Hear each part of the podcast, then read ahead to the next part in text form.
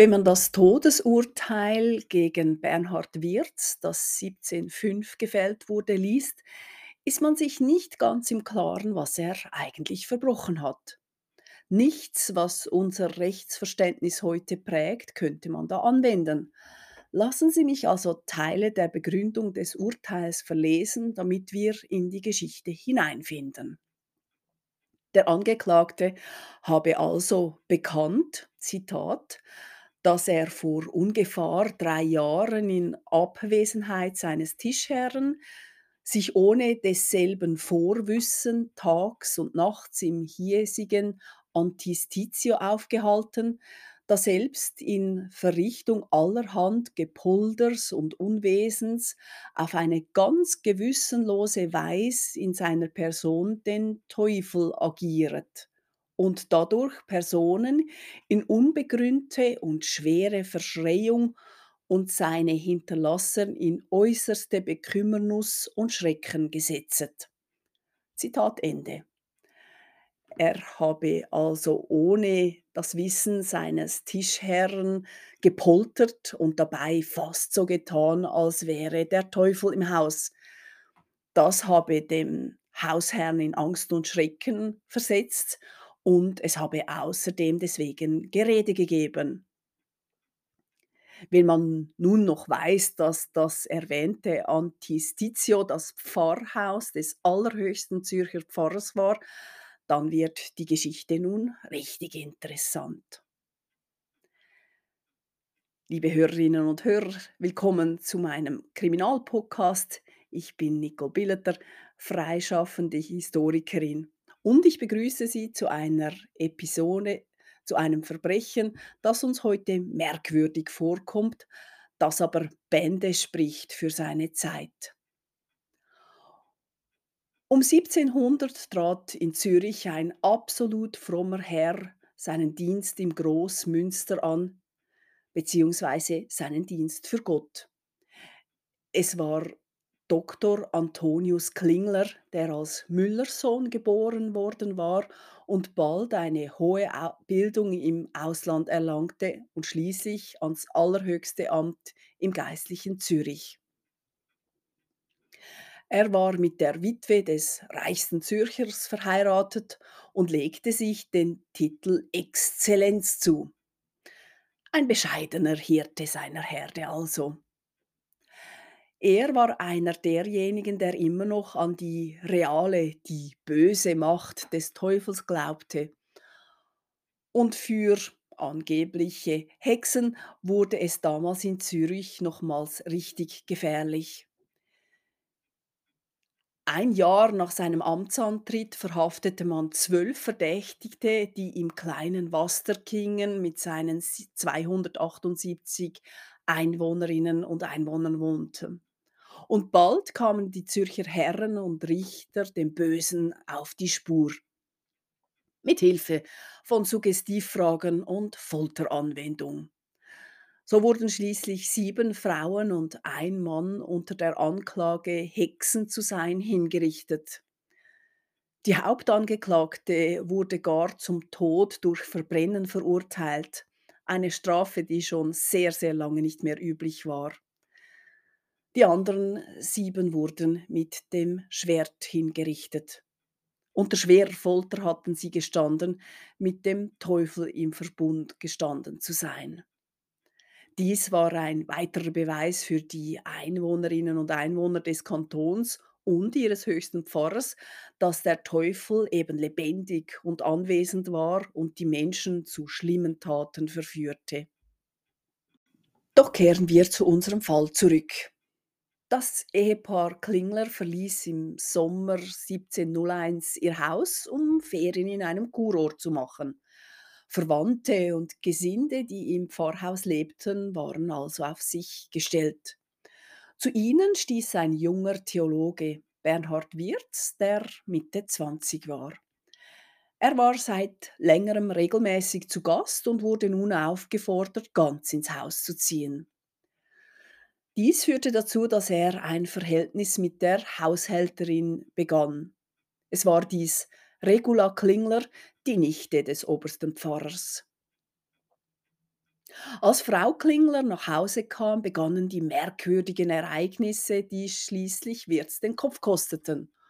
Um Mitternacht nach ihrer Rückkehr nahm ein Poltergeist seine Arbeit auf. Eine Glocke, die im Zimmer der Pfarrersfrau angemacht war, begann plötzlich zu läuten. Dazu hörten sie und ihre Magd nur, nun im Zimmer oberhalb Schritte und es wurden Türen zugeschlagen. Ihre Magd war in die Sache der zwei Liebenden eingeweiht und machte ihre Arbeitgeberin nun glauben, diese Geräusche seien jede Nacht vorgekommen, seit sie in den Ferien gewesen waren. Frau Klingler informierte sofort ihren Mann. Im Zimmer oberhalb schlief die Nichte des Pfarrers. Zu ihrem Schutz wurde nun Bernhard Wirz eingeladen, bei ihr zu schlafen, um sie zu beschützen. Warum sich der Antistes nicht gefragt hat, was da sonst noch so passieren konnte, ist schon ein Rätsel. Jedenfalls scheint es, als hätten die zwei Liebenden es mit ihrem Treiben geschafft, zusammen in einem Zimmer schlafen zu können. Die Fantasie der drei Eingeweihten kannten nun keine Grenzen mehr. Sie ließen Bücher und Sessel an Seilen durch die Luft schweben, hinaus aus dem Fenster. Sie ließen Gefäße umfallen, zogen einer anderen Magd und der kleinen Pfarrerstochter in der Nacht die Decke weg. Bücher polterten vom Gestell. Ein Kessel mit Bohnen leerte sich wie von selbst auf dem Küchenboden auf. Die Bibliothek des Antisses wurde verwüstet, die Kleider der Magd fand sich im Hühnerstall wieder, die Notizen zur Sonntagspredigt im Pferdestall. Als ein Hausgast wegen seiner Zahnschmerzen in der Küche rauchte, nahm ihm der Poltergeist die Pfeife aus dem Mund und löste sich dann in Luft auf. Beziehungsweise der Mann sagte aus, der Geist sei durch den Kamin entschwunden. Alle diese Missentaten wurden getreulich aufgelistet. Man gab dem Poltergeist sogar einen Namen. Er war im Haus dann nur noch als der Kragenwäscher bekannt. Der Name kommt von einem weiteren Streich. Einmal fanden sich der wichtige weiße Kragen und die Schlafmütze des Pfarrers in einer Wasserkanne wieder.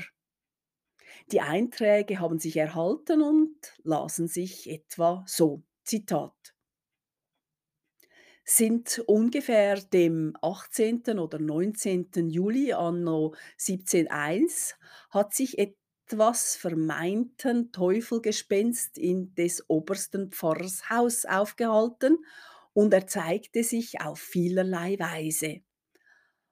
Bald schliche es die Saalstegen hinunter wie ein alter Mann, bald aber mit Rasseln und einem starken Gang. Man sahe auch etliche Mal etwas wie ein Schatten in der Stuben herumfahren.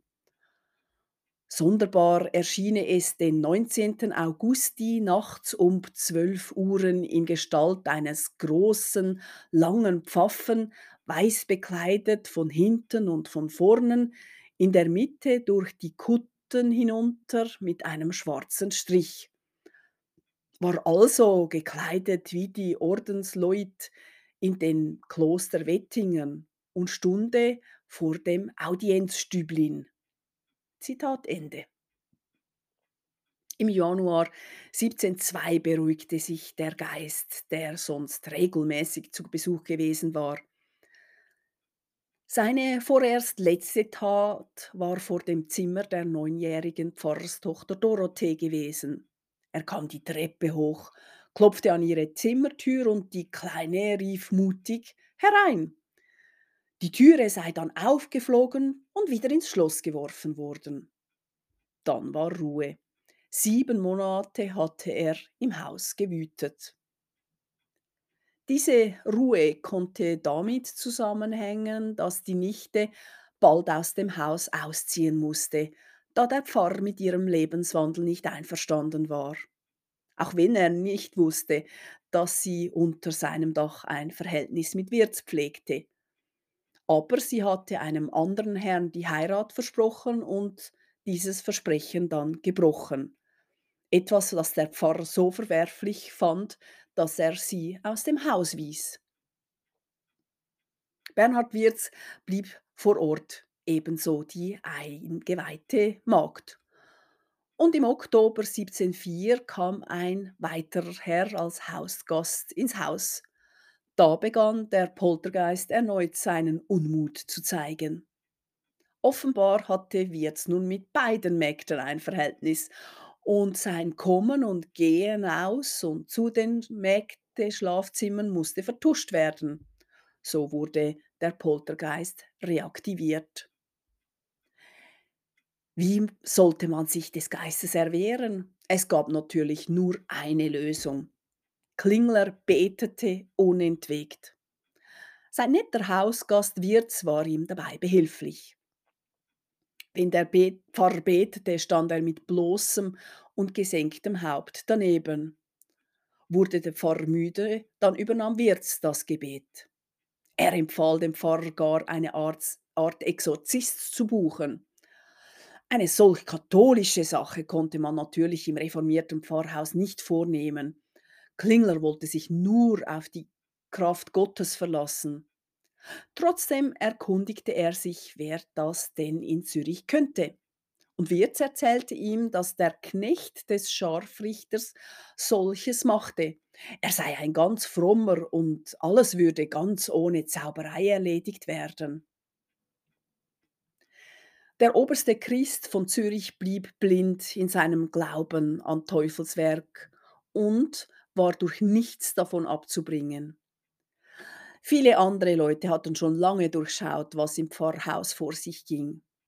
Ein Hausgast war noch nicht einmal zwei Stunden da, als er schon wiss, wusste, wer da sein Unwesen trieb. Er durchschaute Wirz und die zwei Nägte sofort. Als er den Pfarrer warnen wollte, wies ihn diesen mit den Worten zurecht, er solle vorsichtig mit Anschuldigungen sein. Schließlich nähme der Teufel verschiedene Gestalten an. Der Hausgast schwieg nun lieber. Gegen Verblendung ist nichts zu machen. Freunde vom Pfarrer wussten offenbar ebenfalls Bescheid. Sie rieten ihm einfach, alle Gäste und Gesinde aus dem Haus zu schicken, dann würde sich die Sache beruhigen. Diesem Rat folgte der Antistes dann im Februar 1705.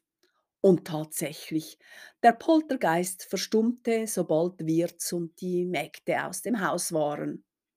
Nun wurde eine der verbliebenen Dienstmoten vom Pfarrer befragt. Und diese Magd gestand nun, dass sie wusste, dass Wirz und die Nichte Klinglers ursprünglich hinter dem Ganzen steckten. Der Pfarrer reichte Klage beim Rat ein. Wirz wurde verhaftet und ins Gefängnis gebracht. Er gestand nun ein paar Dinge, sagte, dass der Satan ihn dazu verleitet habe und schob einiges der Schuld den Mägden zu. Regula Klingler erwähnte er zunächst nicht. Etliche Zeuginnen und Zeugen wurden befragt. Und nun kamen auch die Mägde ins Gefängnis. Außerdem wurde Wirz nun in den Wellenbergturm gebracht und ihm wurde die Folter angedroht, denn die Herren Richter und Räte glaubten seinen Ausführungen nicht. Der Antistes mischte sich ein und verlangte schriftlich eine genaue Untersuchung, denn wie er wusste, war es seit 1701 nicht mit rechten Dingen zugegangen. Das könne nur Hexerei oder Zauberei gewesen sein. Hirz, Wirz versuchte alles klarzustellen. Er erzählte, wie er alles gemacht habe, aber der Pfarrer war felsenfest überzeugt, dass er es mit Hexerei zu tun hatte. Nun kam auch die Rolle der Nichte vom Pfarrer zur Sprache. Sie musste davon gewusst haben, jedenfalls floh sie aus ihrem Zuhause. Und nun wurde nicht mehr nur gedroht. Bernhard Wirz wurde nun auch gefoltert, um zu einem Geständnis zu kommen. Zur ganzen Wahrheit, wie die Richter es sich versprachen. Vom 15. April bis zum 4. Mai wurde er regelmäßig gefoltert. Man zog ihn mit auf dem Rücken gebundenen Händen vom Boden weg sodass die Schultergelenke auskugelten. Zusätzlich wurden ihm Steine an die Füße gebunden, um den Schmerz zu erhöhen. In den Zeiten dazwischen wurde er ins Hüsli gebracht, eine kleine, dunkle Zelle, in der er nicht stehen konnte. Es zeichnete sich schon lange ab, dass er für seine Taten sterben würde. Und tatsächlich, der oberste Christ von Zürich und seine Familie wandten sich nun schriftlich an den Rat. Nicht um gnädige Milde zu erbitten, sondern um die Exekution zu fordern. Und das entschied der Rat. Am 13. Mai wurde Bernhard Wirz hingerichtet. Er soll reuig und mutig gestorben sein. Es wird auch berichtet, dass die meisten Zürcherinnen und Zürcher mit dem Urteil nicht einverstanden waren. Für eine solche Dummheit hätte man ihn nicht töten müssen. In einer Zeit, die sich der Aufklärung mit ihren rationellen Erkenntnissen näherte, waren viele schon weiter als der höchste Zürcher Pfarrer, der hartnäckig weiterhin an Teufel und Dämonen glauben wollte. Zum Schluss noch dies. Die Komplizinnen von Wirz wurden schonender angefasst. Regula Klingler wurde nicht weiter gesucht. Beim Betreten des Landes Zürich allerdings hätte man sie verhaftet. Sie führte ein Leben als Verschriene. Die zwei Wägde wurden aus der Haft entlassen und nicht weiter bestraft. Ihr Ruf allerdings hatte ebenfalls schon genug gelitten. Ich bedanke mich für Ihr Zuhören und wünsche Ihnen ruhige Nächte ohne Störungen. Bis in zwei Wochen wieder. Auf Wiederlose.